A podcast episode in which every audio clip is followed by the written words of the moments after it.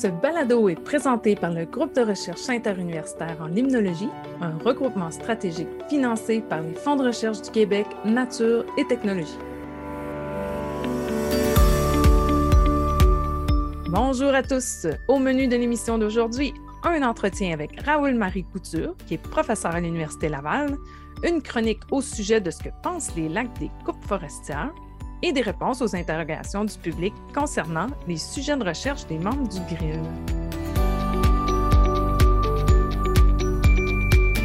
Bonjour à nos auditeurs et auditrices. Euh, bonjour Frédéric. Bonjour Marie-André. Alors, euh, Marie-André, cette semaine, tu t'es entretenue avec euh, un de nos chercheurs à l'Université Laval. Oui, Raoul-Marie Couture est professeur à l'Université Laval depuis 2018 et membre régulier du GRIL depuis 2019 malgré sa jeune carrière de chercheur universitaire, il a auparavant été chercheur en Norvège. Oh, c'est intéressant. Bien, on écoute ça.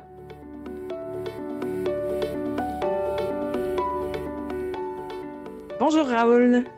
Bonjour Marie-André. Alors Raoul, tu es originaire de quel coin euh, au Québec? Je suis né au lac Saint-Jean, euh, ville de l'Abbé, dans une maison qui a été emportée par le déluge. Non! Et puis, euh, mais on a quitté, mes parents ont quitté le lac Saint-Jean, j'avais euh, quelques mois, avant, avant que j'atteigne un an. Et puis, j'ai grandi sur la rive sud de Québec, Saint-Rédempteur, qui est une petite ville qui a été absorbée dans la mégapole de Lévis. et puis, j'ai passé toute ma jeunesse là. Et puis, je suis déménagé à Québec pour, pour mon bac à l'université. Je, suis allé sur la rive sud pour euh, la polyvalente euh, à la rive sud. OK. Puis, puis quand tu étais jeune, avais-tu euh, une attirance pour, attirance pour l'environnement? Est-ce que vous habitiez dans un coin où tu pouvais profiter de la forêt, des lacs, ben, pas des lacs, peut-être dans ce coin-là, du fleuve? ben, c'est ça qui est, surprenant. L'urbanisme dans ce coin-là, même si on est près de la rivière Chaudière, qui est une, grosse rivière, puis du fleuve, c'est pas quelque chose qu'on voit dans, dans, la vie de tous les jours facilement. Mmh plus tard, disons en adolescence, il y avait le parc des Chutes de la Chaudière que j'ai beaucoup côtoyé. Je pense que j'étais une sorte de rêveur qui aimait prendre des longues marches. C'est comme ça que j'ai un peu découvert euh, euh, la nature. J'ai toujours été intéressé par les sciences. Je pense d'abord par les sciences avec mon petit kit de chimiste. Puis, euh, puis les sciences naturelles. Je pense que ce qui était des choses qu'on avait à découvrir, je m'intéressais à ce qui était découvrable, puis qui était comme imposé par la nature plutôt que des choses qui étaient subjectives. Je me rappelle dans mes difficultés d'apprentissage de la grammaire française,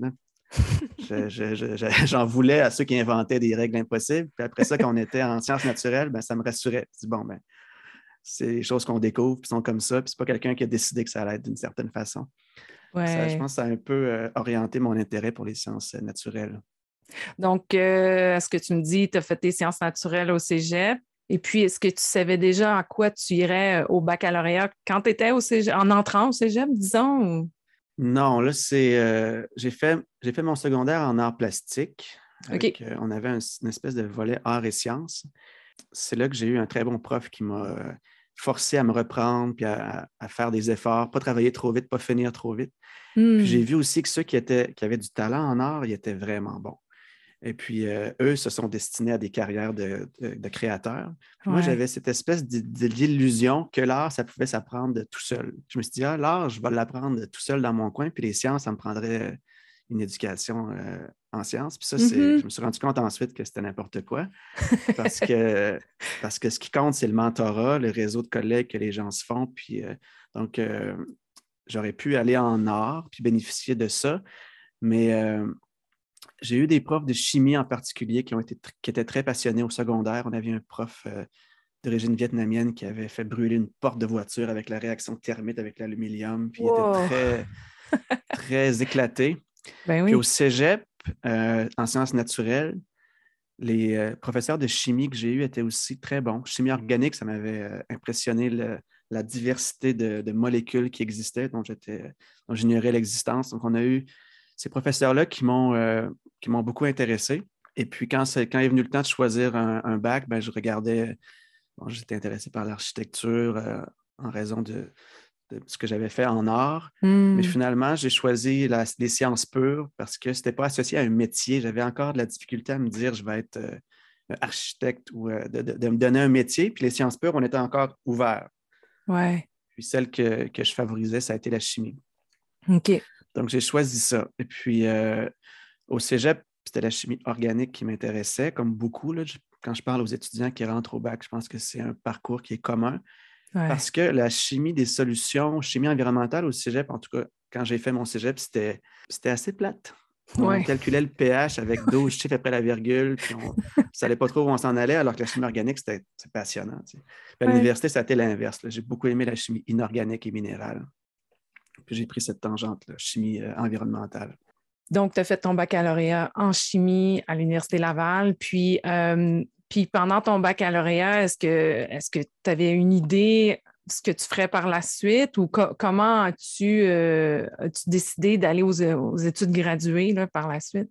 Ben, au baccalauréat, ben, avec l'intérêt en chimie minérale, il y avait quelques professeurs qui, qui, avaient des, qui offraient des stages. Et puis, euh, avec un autre, euh, un autre étudiant, on était deux, on s'est dit, nous, ce qui nous intéresse, c'est l'eau. on, voulait, on voulait travailler sur l'eau, sur, sur la chimie de l'eau, puis ça nous manquait. Puis là, on a découvert l'INRS eau. on s'est dit, ils doivent travailler sur l'eau. Puis, tu sais, en tant qu'étudiant, on est dans une bulle à l'université, on ne voit pas encore, on ne connaît pas les centres de recherche québécois, les réseaux comme le Grill, c'est inconnu. Alors, euh, on, on a vraiment défriché ça, puis on a contacté des professeurs à l'INRS Eau, Terre et Environnement pour faire des stages. Mm-hmm. Et puis, euh, j'avais contacté euh, Peter Campbell, André Tessier, et finalement, j'ai fait un stage avec Charles Gobeil. OK. Avec ce collègue-là aussi qui lui, finalement, est allé à, Chicoutimi travailler sur le taxol. Euh, puis moi, je suis resté avec, euh, avec Charles Gobet et là, j'ai eu la piqûre de la recherche multidisciplinaire à l'INRSO. On a fait du terrain, mmh. j'ai vu euh, les, concepts de traceurs, d'archives environnementales. Et puis, en deuxième année de bac, je pense que c'est là que j'ai réalisé ce champ de recherche, puis ça ne m'a pas lâché depuis. Puis, puis le fait d'avoir été dans un laboratoire, tu as commencé à comprendre un peu plus c'était quoi les études graduées, j'imagine? As-tu côtoyé euh, des étudiants là-bas? Euh? Ben, c'est un, laboratoire qui démarrait. Euh, Charles Gobet était à, l'Institut Maurice Lamontagne. OK. puis, il est arrivé à l'INRS. J'étais le premier étudiant. il y a un autre étudiant en thèse qui a, commencé à peu près dans ces années-là, Anthony Chapaz. Moi, j'ai monté le laboratoire. Ça, je trouvais ça intéressant. C'était dans mes cordes. Euh, il y avait euh, liberté totale. Je commande ce qu'il faut. On s'installe. On fait des, quelques, quelques, petites, euh, quelques petits contrats durant mes stages. Wow. Et puis, et puis c'est comme ça que j'ai appris les rudiments. Puis, tranquillement, il y a un projet qui s'est dessiné. Puis là, on, s'est enligné sur une maîtrise ensuite à la fin de mon bac. Je ne peux pas dire qu'il y avait un grand groupe avec lequel j'ai interagi au début. On le groupe a démarré comme ça le groupe du professeur Gobeil. Ah, je comprends, mais euh, c'était déjà bon là qu'un étudiant en bac soit en charge de, faire des commandes. Donc, tu as été mis dans le bain quand même euh, assez tôt, là, si on pense euh, en général comment ça fonctionne dans les laboratoires aussi. Oui, mais l'INRS a la particularité d'avoir un laboratoire commun puis des professionnels de recherche qui sont très impliqués. OK. Euh, alors, j'étais entouré. C'est vrai que je ne veux pas donner l'impression que je courais euh, seul comme ça dans les corridors. On avait, euh, il y avait le support de professionnels, je pense entre autres à Lise Rancourt, qui, est toujours à l'INRS. Qui nous guidait. Mais en effet, j'avais beaucoup de liberté. ça, c'est quelque chose que j'ai toujours apprécié. Puis c'était quoi ton sujet à la maîtrise? Ça a été la géochimie de l'arsenic dans les sédiments des lacs. OK. Alors, j'ai, on avait un nouvel instrument qui, qui était une génération d'hydrure pour pouvoir mesurer l'arsenic avec des, à des très faibles euh, concentrations dans l'eau porale, l'eau euh, des sédiments. Puis hmm. euh, j'ai fait des profils d'arsenic dans l'eau porale, dans différents lacs. C'est comme ça que j'ai commencé à, travailler. Puis de fil en aiguille, bien, on a transformé ce projet-là en projet de thèse. On appelle ça un passage au doctorat. Donc, tu es passé directement de la maîtrise au doctorat sans réellement graduer de la maîtrise, mais le projet peut devenir plus gros. C'est des choses qui se font, puis là, ça devient Un, doctorat. À l'INRS, euh, il y a un tronc commun de cours euh, à la maîtrise. Je, pense que c'est encore le cas. On faisait hydrologie, mathématiques d'ingénieur, biologie, écotox. Hmm. Et ça, c'était exactement dans mes cordes d'aller toucher à différents sujets. Et vraiment, là, de... je me rappelle de cette de, ce sentiment-là de me dire, je, deviens un chercheur en sciences naturelles. J'apprends dans différents sujets, puis on devient euh, un peu plus généraliste. Ouais. Et puis, euh, une fois le tronc commun complété, là, j'ai fait le passage au doctorat. Je me rappelle d'avoir dit à mon, à mon directeur assez tôt que je voulais faire une thèse, puis il m'avait dit on va se calmer. commence, par, commencer ta maîtrise, puis on va en parler plus tard. je garde ça en tête. Maintenant, je, le, je refais le coup aux étudiants dans mon groupe euh, parfois. Oui, c'est ça. En me, disant, une chose à la fois, puis il avait raison, il faut, euh, faut vraiment commencer à se concentrer sur notre maîtrise comme il faut. Oui, puis c'est pas nécessairement pour tout le monde de passer directement au doctorat. Non, c'est une décision qui ouvre des portes et ferme des portes sur le marché du travail ensuite. C'est vrai que c'est à prendre euh, très au sérieux. Oui, c'est ça. puis donc, au fur et à mesure que tu faisais ton doctorat, est-ce que tu disais Ah ben moi, je vais faire ça, je vais devenir prof, je vais être prof dans une université, ou est-ce que tu ne savais pas encore, puis tu disais bah, je serais peut-être chercheur dans un ministère ou quelque chose comme ça? Est-ce que tu avais déjà une idée? Hein? Il y, a la, version que la, version de la réponse auquel je pense, puis la version euh, euh, inconsciente peut-être. Est-ce que je voulais vraiment être prof? Peut-être. Mais ce que j'ai, ce que je pense qui s'est passé, c'est que ma, ma performance académique, elle s'est développée avec mon intérêt pour les recherches que je faisais. Il y a hmm. beaucoup d'étudiants qui sont comme ça, pas tous. Il y en a qui savent déjà très bien comment performer au bac en termes de, de cotes. Euh, moi, j'ai monté, si vous voulez, mon, mon, niveau, ma performance plus le projet m'intéressait. Puis là, en thèse, puis ensuite au postdoc, c'est là que j'ai commencé à être dans le système des bourses, puis à réaliser vraiment que le, mode compétitif qu'il faut un peu avoir pour, euh, pour décrocher un poste de prof, j'ai commencé à, réfléchir en ces termes-là. Mais au début, je faisais ce qui m'intéressait, puis je n'avais pas de plan fixe de, carrière. Mm-hmm. Je voyais, je voyais, qu'il y avait certains critères à satisfaire pour avoir des bourses, puis j'essayais de, de construire comme ça mon CV je voyais aussi qu'il y avait différents postes, comme tu l'as mentionné. on était en contact avec certains réseaux stratégiques. Euh, par exemple, euh, Chapitre Saint-Laurent, il y avait des conférences, on avait des contacts avec des gens de l'industrie, des gens du milieu académique. Puis là, je pouvais voir quel type de carrière s'offrait à nous, mais euh, je n'ai jamais eu de, direction claire en me disant là, j'arrête, je, me trouve un emploi. J'avais peur de me caser. C'est très stéréotype, mais c'est ça quand même. je continuais. Les études graduées, c'est ouvert. On fait, des stages, ensuite on continue, puis on ne sait pas trop où ça nous mène. Oui, c'est ça. Ça a été ça pendant un bon bout de temps. Donc, tu l'as mentionné, tu as fait un post-doctorat après ton, euh, après ton doctorat à l'INRS. Euh, donc, ça, s'est passé à quel endroit? Comment tu as fait pour le trouver? Mais d'abord, j'ai euh, fait un stage qui a été formateur à l'Université d'Utrecht avec le professeur Philippe Van Capellen, qui est un, chercheur euh, de l'école de Bob Burner, qui est un peu le fondateur de la géochimie euh, marine puis de la diagénèse, qui a formé, euh, Bob a formé une génération de chercheurs qui se sont placés dans des très grandes universités. Hmm. Philippe fait partie de cette génération-là. Il travaille aussi bien avec les mathématiques que la microbiologie. C'est lui qui m'a formé en modélisation. Ah, ensuite, un, parcours que j'ai vraiment gardé dans ma carrière. Philippe est un petit peu aussi un électron libre, donc il a parti du Trek pour aller à Georgia Tech.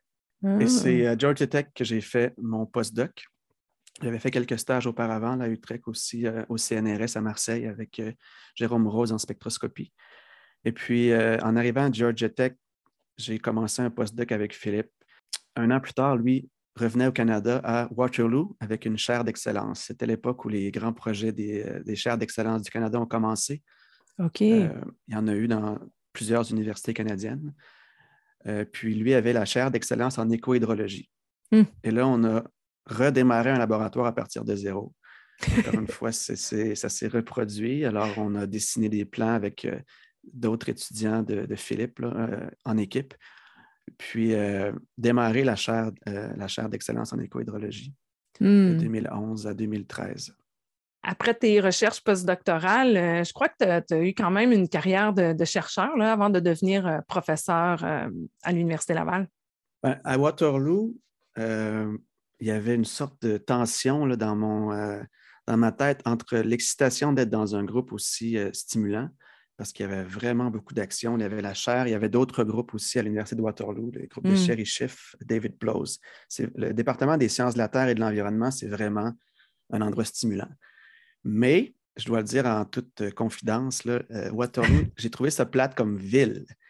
Puis, euh, je me trouvais, je me voyais pas habiter là à long terme. Hmm.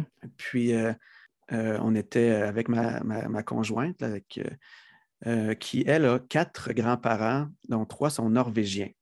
On était déjà allé en Norvège, on avait, elle avait un intérêt très fort pour, la, pour cette culture-là. Et puis, de fil en aiguille, j'ai vu passer un poste de chercheur dans une compagnie privée à but non lucratif. C'est un modèle, un modèle scandinave d'institut de, recherche. Ah. C'est un peu comme si on privatisait ici le ministère de l'Environnement.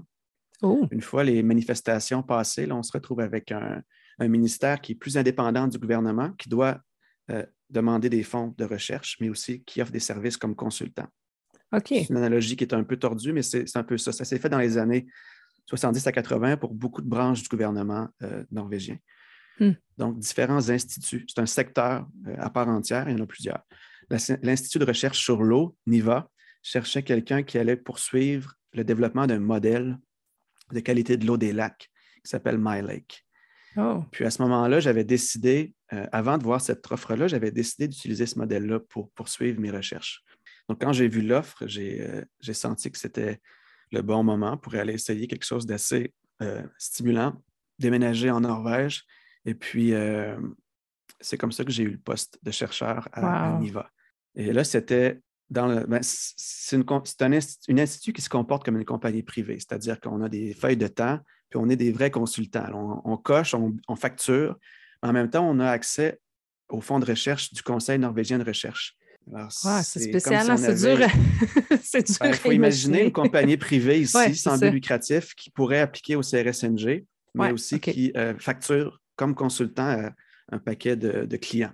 Donc, certains chercheurs là-bas sont vraiment des consultants, ont des clients. Certains autres sont très académiques. Mm-hmm. C'est-à-dire que pour décrocher des subventions au conseil de recherche, il faut avoir un CV académique de publication. C'est ce que j'ai cultivé. C'est un peu mon, euh, mon, ma stratégie. Puis, euh, comme je ne parlais pas norvégien, ben, j'avais surtout des projets européens. Euh, dans lesquels je me suis impliqué. Euh, et puis ensuite, ben, j'ai financé mes propres projets avec différents partenaires européens. C'est un institut qui est très impliqué en Europe dans le, à l'époque des pluies acides. Ah, qui était un, problème majeur dans l'Est du Canada, des États-Unis, puis dans l'Ouest de l'Europe. Ouais. a été impliqué avec des chercheurs comme Dick Wright, qui a collaboré avec Steve Norton, qui est assez connu en limnologie à l'Université du Maine, par exemple, puis euh, Ellen DeWitt. C'est des chercheurs qui ont publié des articles dans Nature, dans Science, sur les conséquences de l'acidification, puis maintenant sur la matière organique dissoute. OK. Ce sont des équipes qui ont remarqué, parmi les premiers à remarquer les changements dans les concentrations de matière organique dissoute en réponse à l'acidification.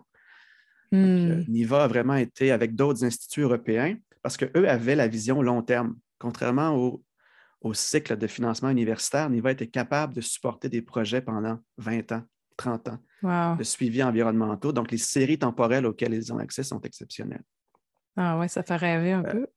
donc, en arrivant là, j'ai découvert ça. J'avais pas de, j'avais très peu de connaissances sur, euh, sur l'Institut. En fait, j'ai appelé, avant d'y aller, j'ai appelé un, chercheur qui s'appelle Peter Dillon, que beaucoup connaissent, mm-hmm. qui, euh, qui connaissait bien Niva parce que lui a travaillé sur l'acidification. Ouais, ouais. Et puis il m'a dit Vas-y, tu vas t'amuser, c'est fantastique. Alors, euh, après avoir euh, eu son approbation, je suis allé à Niva. Et j'ai découvert tout ça. Ça a été extrêmement, euh, extrêmement stimulant. J'ai passé cinq ans là-bas. Wow. Et puis ma conjointe s'est trouvée un emploi aussi en, comme chercheur. C'est un secteur, le secteur des instituts engage beaucoup de gens qui ont des thèses. OK, OK. Et puis la Norvège comme pays, là, je ne vais pas faire de politique, mais on a des congés parentaux exceptionnels, hmm. hommes et femmes. Alors, nos deux enfants sont nés là, et puis on a chacun eu des congés parentaux avec salaire. Et euh, donc, les, jeunes familles sont très bien, si vous voulez, euh, entourées par ce système-là. Euh, donc, on a passé un beau cinq ans là-bas. Ensuite, on a décidé, avec la jeune famille, entre autres, puis pour différentes raisons, de revenir au pays. Donc, c'est là que tu as appliqué euh, sur le poste euh, à l'Université Laval, puis que tu l'as obtenu ou qu'il y a eu une transition avant? Bien, j'avais commencé à faire un peu de, réflexion sur euh, où je voulais aller. Je, trouvais que le, le, mode consultant était un peu restrictif. Et puis, à ce moment-là, j'ai appliqué d'abord comme chef de section. Donc, j'ai été pendant un an euh, plutôt gestionnaire. Et puis, vers la fin de cette période-là, il y avait certains postes euh, de professeurs. Il y en a eu un bon paquet qui sont ouverts en même temps euh, en Europe et puis au Canada. Et là, j'ai mm. dit, OK, j'ai envie de faire ça. j'ai envie de faire du mentorat avec les étudiants gradués, d'être de, dans un milieu académique. Oui, c'est ça. Mm-hmm. Et puis, euh, je me suis dit, ben, l'enseignement, je vais découvrir qu'est-ce que c'est une fois sur place. Et puis, euh, et puis, il y a eu le poste à l'Université Laval. C'était tout un, foisonnement dû euh, au projet, grand projet Sentinelle Nord, qui est un projet apogée de très grande envergure. Et dans le cadre de ce projet-là, qui est un projet de recherche arctique multidisciplinaire, il y a eu un appel de, de chaires de recherche Sentinelle Nord, qui sont des chaires universitaires. OK ce n'est pas des chaires de recherche du Canada, qui euh, permettaient de créer des postes de professeurs. Mm-hmm. Et puis en même temps, le département de chimie avait identifié au préalable que la chimie de l'environnement était un domaine où il devait recruter. Il y en a quelques-uns, chimie inorganique, électrochimie. Chimie de l'environnement était un de ces domaines-là. Donc, ces deux choses-là ensemble ont créé une sorte de, moment là, où c'était. Je pense que j'étais la bonne personne. Donc, je suis venu faire une présentation rencontrer le département, rencontrer les gens de Sentinelle-Nord. Puis, encore une fois, j'ignorais l'étendue de la recherche arctique à l'Université Laval. Oui, je veux dire, quand même euh, énorme. Hein? C'est connu, là, mais je ne le savais pas. Et puis là, j'ai été euh, complètement renversé de voir à quel point c'était euh, complet. Les infrastructures de recherche, autant en mm-hmm. milieu marin avec le brise-glace à Munsen qu'en milieu terrestre avec le Centre d'études nordiques. Exact. Des groupes de recherche dans différents départements là, j'ai senti que je n'allais pas être euh, restreint, si vous voulez, à un département fixe. Là, on est vraiment dans la recherche multidisciplinaire, encore une fois. Puis donc, sur quoi portent tes recherches depuis que tu es euh, à l'Université Laval? Bien, j'ai mon ambition, il y a une différence entre l'ambition et la réalité. L'ambition, c'était de me recentrer sur le terrain, le laboratoire et la modélisation. En Norvège, j'avais fait euh, que de la modélisation, c'était mon rôle. On était bien, on était mm-hmm. assigné à des, thèmes précis. Puis j'ai fait une série de papiers en Norvège, peut-être une vingtaine sur la modélisation des lacs. Mais je n'avais pas fait de terrain, j'en ai fait une fois en cinq ans. Oh, OK. Alors j'avais envie de revenir là-dessus. Puis euh, je suis parti vraiment sur le terrain avec le grill et le scène qui ont été des supports euh, euh, pour, démarrer ces activités-là. Donc, on a fait beaucoup de terrain avec les étudiants et puis je suis content d'offrir cette expérience-là aux étudiants en chimie. Les chimistes, historiquement, à l'Université Laval, faisaient peu de terrain. Je comprends. Ça avait été ce, que ce qui m'avait intéressé, ce qui m'avait attiré vers les sciences environnementales. Donc, j'ai, euh, on est démarré comme ça, on prend des photos, on a un Facebook, un Instagram, on veut que ça se sache. Parce que je sais que ça attire une certaine, un certain type d'étudiants qui ont envie de faire des sciences, les deux pieds dans la boue, les mains dans l'eau. On fait, on fait de la science, mais on est vraiment sur place. Mm-hmm. Donc, ça, c'est démarré. Puis, on a démarré le laboratoire de géochimie aquatique. Ça, ça prend un temps, euh, un certain temps, c'est normal. Maintenant, ça roule bien. On a acquis les subventions et puis euh, le, laboratoire est bien équipé pour euh, faire les analyses de qualité d'eau que l'on veut faire avec certains autres collaborateurs. Mm-hmm. Puis le troisième volet, donc on a terrain et laboratoire. On a déployé des mouillages qui contiennent des capteurs haute fréquence, des capteurs d'oxygène, température, lumière, pH, pour contribuer au grand réseau de suivi de la qualité d'eau des lacs, entre autres le GLÉON, qui est l'Observatoire global des lacs, qui utilise beaucoup de capteurs haute fréquence. Et puis à NIVA, j'avais appris ces techniques-là. Hmm, Donc en arrivant à l'Université Laval, euh, j'ai tout de suite déployé, en fait, c'est euh, euh, une chercheure, Émilie Saunier-Talbot, qui m'a dit il faut que tu aies une vision à long terme, déploie des capteurs, puis dans 10 ans, tu vas me remercier. Bon, à peu près ça la conversation. J'ai dit, on y va. Puis elle, m'a aidé à faire ça en arrivant à l'Université Laval. Les capteurs ont souffert durant la pandémie parce qu'on n'a pas pu changer nos fameuses batteries. Disons que l'horizon à long terme, c'est un peu rallongé. l'idée, c'était d'avoir un, réseau unique de capteurs euh, jusqu'au pôle Nord, ni plus ni moins. Certains lacs étaient déjà instrumentés, mais j'ai rajouté des, stations.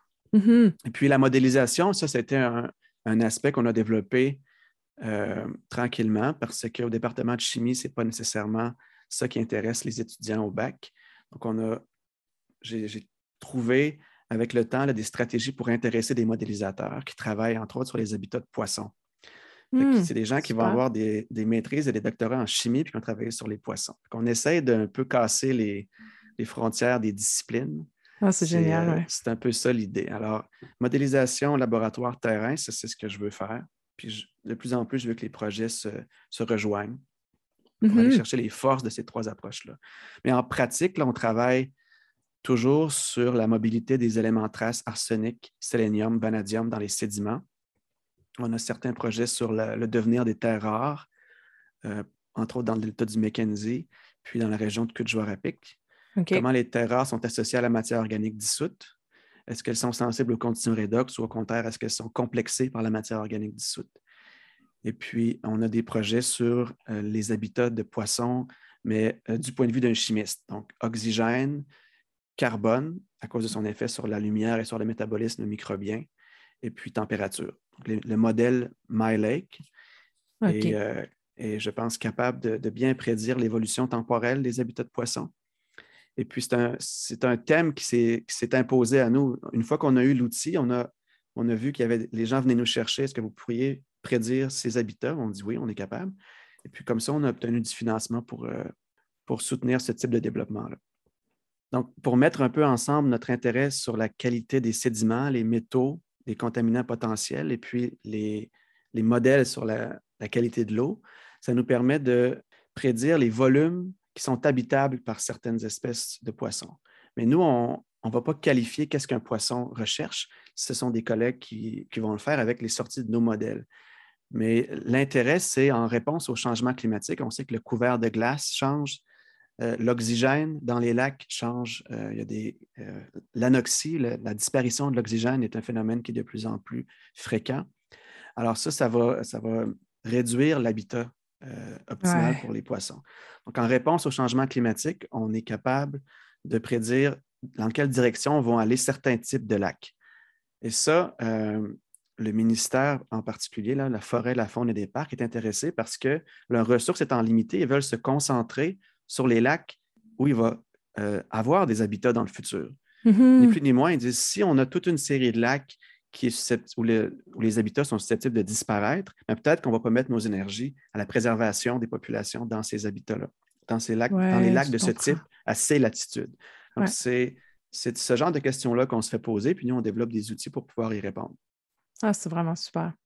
Puis, à date, qu'est-ce que tu dirais là, depuis euh, ta, ben, courte et quand même longue carrière, si on prend en compte tout, euh, ce que tu as eu euh, euh, comme, expérience en recherche avant ton poste à l'Université Laval, c'est, quoi, tu dirais, là, une contribution scientifique en limnologie, en, en, lien avec l'écologie aquatique? Qu'est-ce que tu penses qui est ta plus grande contribution? Ou ça peut être typiquement chimique aussi. oui, c'est une grande question. Hein.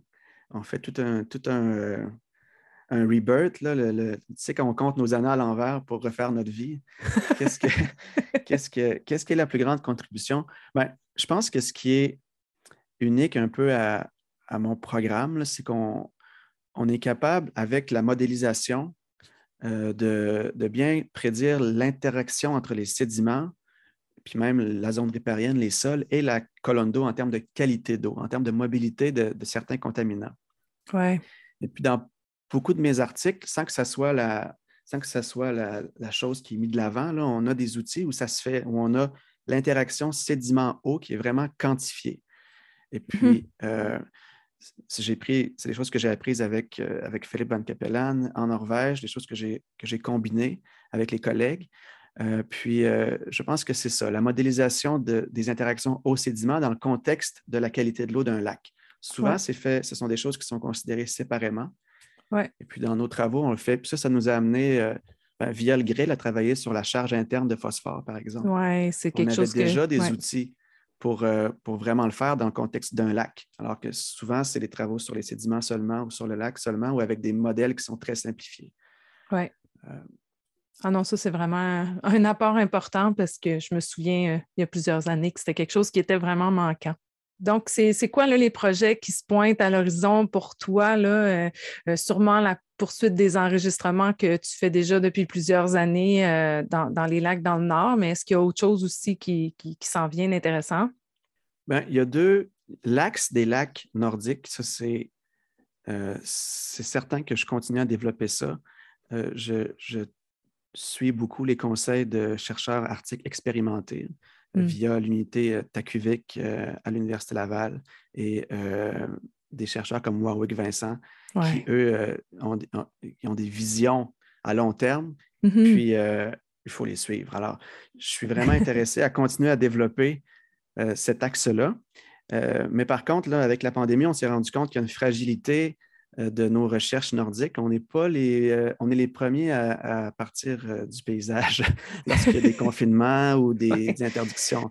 C'est, ben, il faut le dire, les compagnies minières continuent. Euh, beaucoup d'intervenants euh, vont continuer à accéder à certaines communautés.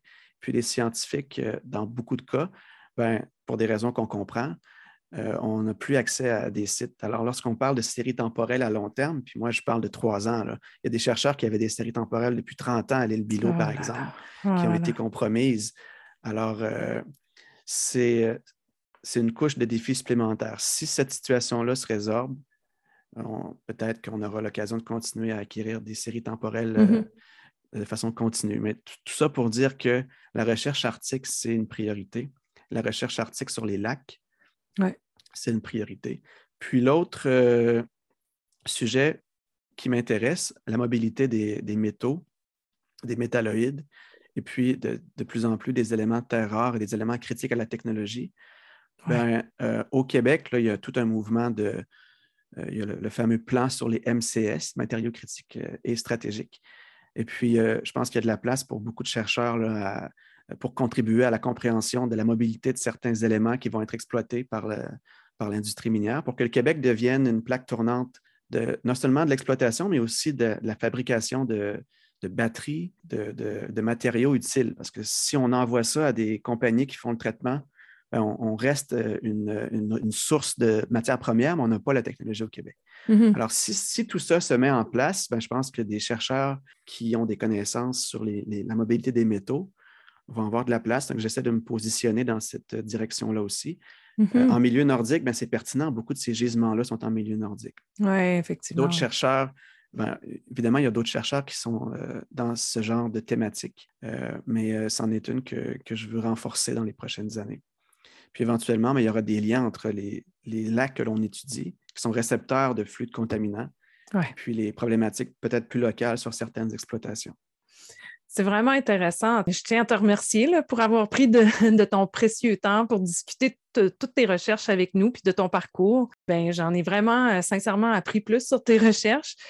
J'ai vraiment hâte d'entendre toutes les découvertes que vous ferez dans le futur. Merci beaucoup, Raoul.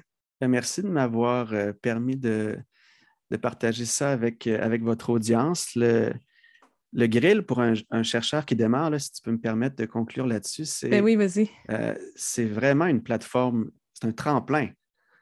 on, revient, pour quelqu'un qui revient dans le milieu académique, on arrive dans un réseau qui est euh, dynamique avec des chercheurs intéressés. tout le monde nous pose des questions. Est-ce qu'on peut collaborer? Qu'est-ce qui se passe? Les étudiants sont impliqués, sont intégrés aussi. puis toutes les initiatives que vous mettez en place comme ça, c'est c'est très, euh, c'est essentiel au démarrage, de, je pense, d'un programme de recherche. Euh, alors, je vous remercie de, tous ces efforts de votre côté aussi. Ben, merci d'avoir partagé ça avec nous. Merci beaucoup, Raoul.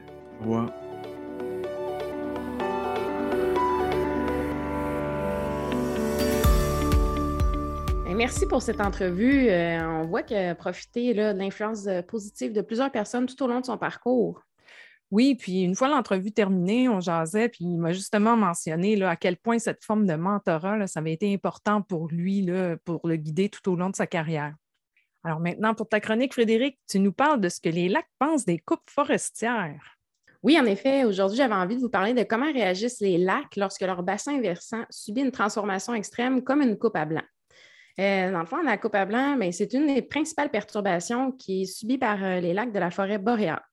Puis pour répondre à cette interrogation-là, je me suis référée à des travaux qui ont été réalisés dans le cadre d'un projet euh, du réseau de centres d'excellence sur la gestion durable des forêts par une équipe de chercheurs du Grill composée de Richard Carignan et Bernadette Pinel-Aloul de l'Université de Montréal, de Delors Planas de l'UCAM et de Pierre Magnan de l'UQTA. Donc, ces chercheurs ont mis euh, leurs connaissances en commun pour étudier les effets des coupes forestières sur les écosystèmes aquatiques. Dans le fond, ils voulaient savoir concrètement de quelle façon euh, les coupes affectent les milieux aquatiques. comment se traduit cet impact-là sur la qualité de l'eau, puis ensuite comment cet impact-là affecte les organismes aquatiques et la chaîne alimentaire au complet. Donc, pour réaliser leurs études, ben, ils ont échantillonné 38 lacs de la région boréale québécoise à plusieurs reprises entre 1996 et 2001. Il y a neuf lacs dont la période d'échantillonnage a suivi une année de perturbation de coupe à blanc.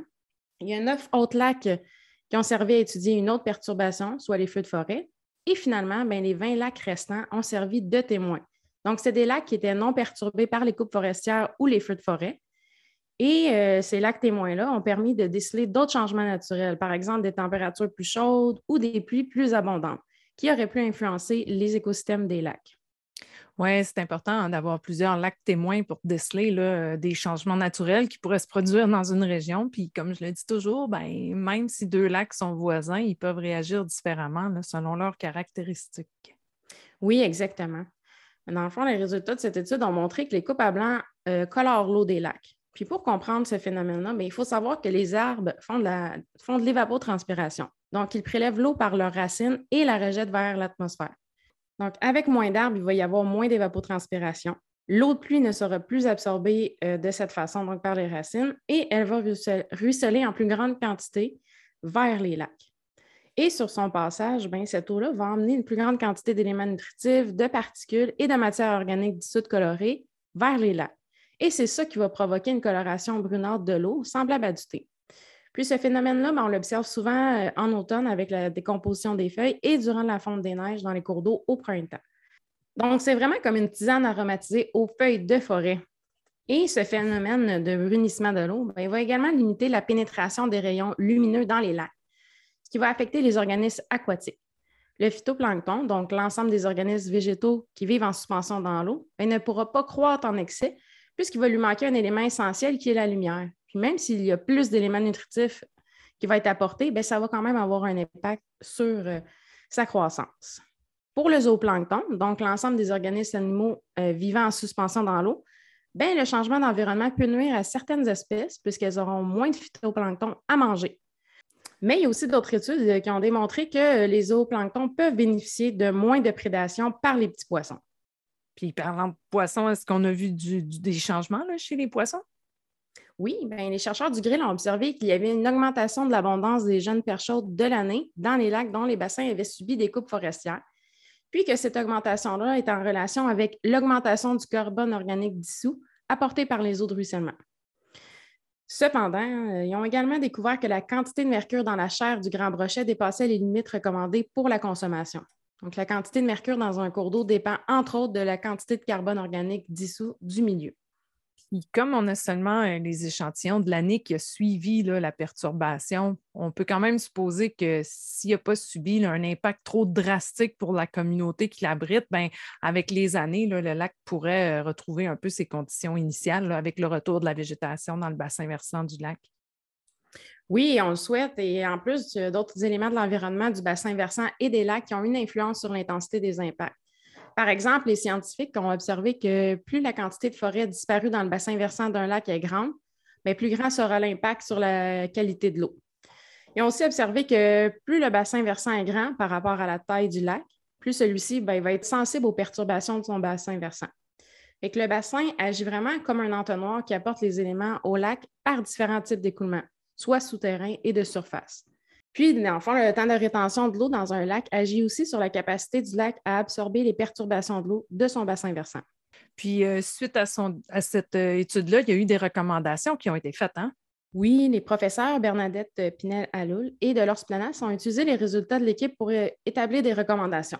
Elles ont également participé à l'élaboration d'un livre qui était destiné aux agences environnementales et à l'industrie forestière avec d'autres collègues canadiens, mais ils ont rédigé un chapitre de livre qui décrit l'impact des perturbations des forêts sur les eaux de surface de la région boréale du Canada. Parmi les recommandations, ben, les chercheurs ont mentionné qu'il y a différentes méthodes de coupe, comme par exemple des coupes partielles, qui peuvent permettre de réduire l'impact sur les eaux, que des bassins versants qui contiennent des tourbières peuvent supporter un cycle de coupe plus rapide et que les lacs avec des petits bassins versants devraient avoir des fréquences de coupe plus basses. Les résultats de cette étude ben, et les recommandations qui en découlent ont, permis aux gestionnaires d'ajuster leurs pratiques de coupe et de prendre des décisions éclairées quant à la coupe dans le bassin versant des lacs de la zone boréale du Canada. Oui, puis on sait que depuis cette époque-là, les, coupes forestières euh, ont été euh, adaptées aussi. Puis actuellement, les recherches concernant l'exploitation forestière se poursuivent hein, chez certains de nos membres? Oui, nous avons un chercheur de l'Université du Québec en Abitibi-Témiscamingue qui étudie l'impact de l'exploitation forestière sur le fonctionnement et la santé des lacs de la forêt boréale. Puis on a un autre chercheur à l'Université de Montréal qui étudie les impacts des feux de forêt et de la déforestation sur la dynamique entre le carbone organique dissous, comme on parlait tantôt, et les paramètres de qualité de l'eau des lacs du Québec. Puis ça va être intéressant de pouvoir comparer les, résultats de ces recherches avec ceux qui ont, qui ont été obtenus dans l'étude réalisée entre 1996 et 2021. Oui, tout à fait. On va suivre ça euh, de proche. Merci pour ta chronique, Frédéric. ça me fait plaisir. Et de ton côté, Marie-André, quelle est la nouvelle question du public à laquelle tu répondras? Bien, aujourd'hui, je réponds à une question euh, d'un auditeur ou d'une auditrice euh, anonyme qui nous demande sur quoi portent les recherches des membres du grill plus précisément. Ben il faut dire que j'ai hésité un peu là, avant de me lancer dans cette réponse parce que les recherches sont vraiment variées.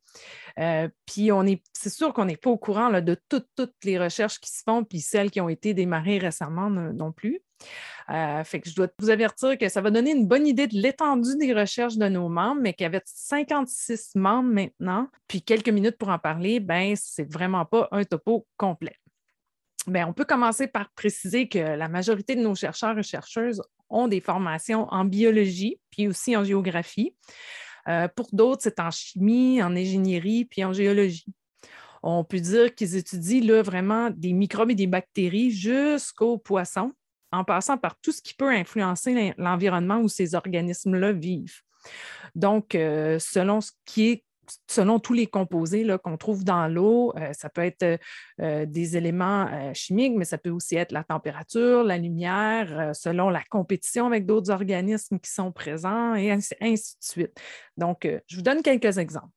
Là, Frédéric vient nous parler de l'impact des feux de forêt puis de la déforestation sur les écosystèmes aquatiques. Puis on vient aussi de parler avec euh, Raoul-Marie Couture euh, qui nous disait que ben, lui, il travaille sur toutes sortes de contaminants puis de composés qui ont un impact dans l'environnement et donc sur les écosystèmes aquatiques.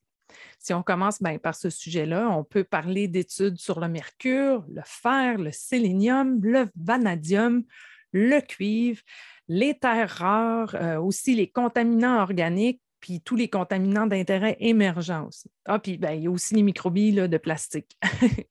Euh, certains de ces, contaminants-là peuvent être naturellement dans l'eau euh, ou provenir des mines, des industries, des eaux usées. les études peuvent porter sur l'impact direct de ces contaminants-là sur des organismes aquatiques. Donc, est-ce que ça va affecter leur santé ou leur physique, par exemple? Ou euh, ça peut aussi porter sur le transfert de ces contaminants-là dans la chaîne alimentaire aquatique. Un autre impact sur les organismes, c'est le parasitisme. Alors, des parasites qui, par exemple, vivent dans les poissons.